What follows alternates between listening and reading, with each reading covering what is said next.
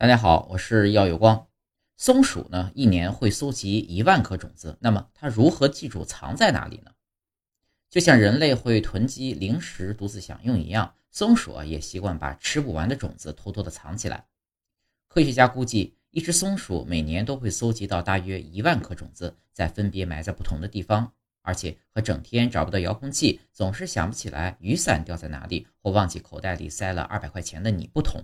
松鼠可以找回大多数亲手埋藏的种子，但一万颗种子到底要怎么记呢？实验发现，松鼠可能是使用类似分组记忆的方式，把种子按照大小或美味程度分成不同组别，比如核桃、杏仁一组，瓜子、葵花籽一组，再一组一组的画进脑海中的藏宝图。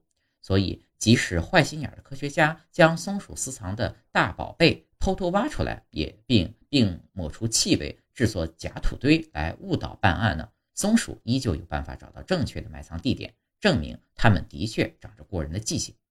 然而，松鼠终究不能精确地掌握库存，少部分被它们遗忘或来不及吃掉的种子，一经冬去春来，就会在土壤里苏性发芽。于是，松鼠便无心插柳地为地球多种了一棵树。